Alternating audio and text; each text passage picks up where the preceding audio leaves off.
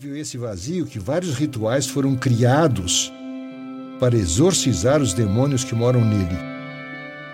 Um deles é a minha agenda. A agenda de todo mundo. Quando a ansiedade chega, basta ler as ordens que estão escritas, o buraco se enche de comandos e se fica com a ilusão de que tudo está bem. E não é por isso que se trabalha tanto, da vassoura das donas de casa à bolsa de valores dos empresários. São todos iguais. Lutam contra o mesmo medo do vazio.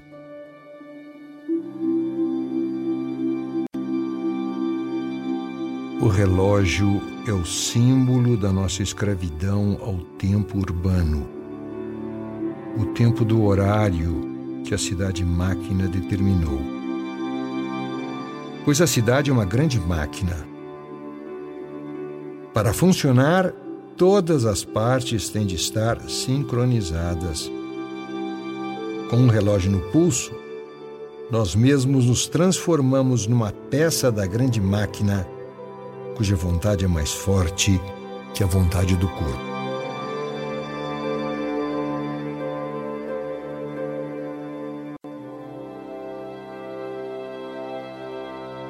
Os que vivem sob a compulsão da utilidade trabalham.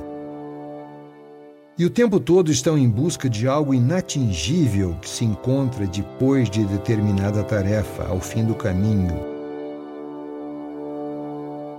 Do outro lado da ponte e que se afasta sempre.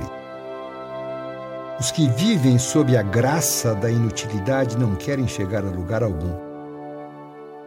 Porque já chegaram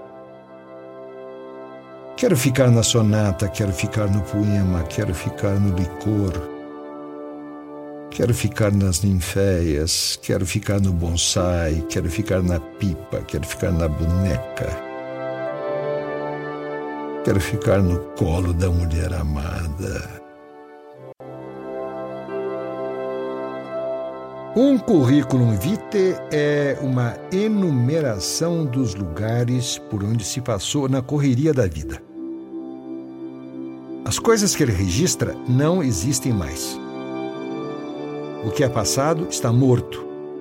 Assim, na minha homepage, ao invés de currículum vitae, eu escrevi currículum mortis, porque eu não sou o meu passado, eu sou o meu agora. Quando a inocente telefonista, digo inocente porque esse procedimento lhe foi ensinado. Quando a inocente telefonista me faz a pergunta de praxe, eu lhe respondo: De onde? Você me pergunta? É da rua Frei Antônio de Pádua. Elas ficam atrapalhadas, elas não são culpadas. Disseram a elas para fazer assim. Mas essa simples pergunta, de onde? Revela um horror. Vivemos num mundo em que as pessoas deixaram de existir como pessoas. Essa é a tragédia dos aposentados. Estão desplugados de empresas. Portanto, não existem. Não tem um de onde, só tem um nome.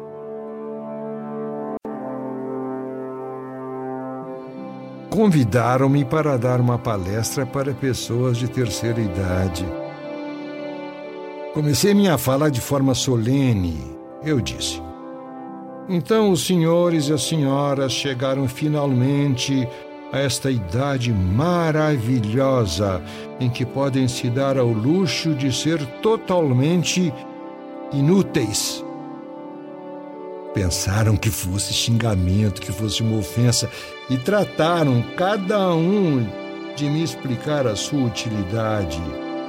E exigiram ser colocados na caixa das coisas úteis, onde estavam a vassoura, o papel higiênico e o serrote. Mas eu só queria que eles fossem colocados no mesmo baú onde estavam os brinquedos.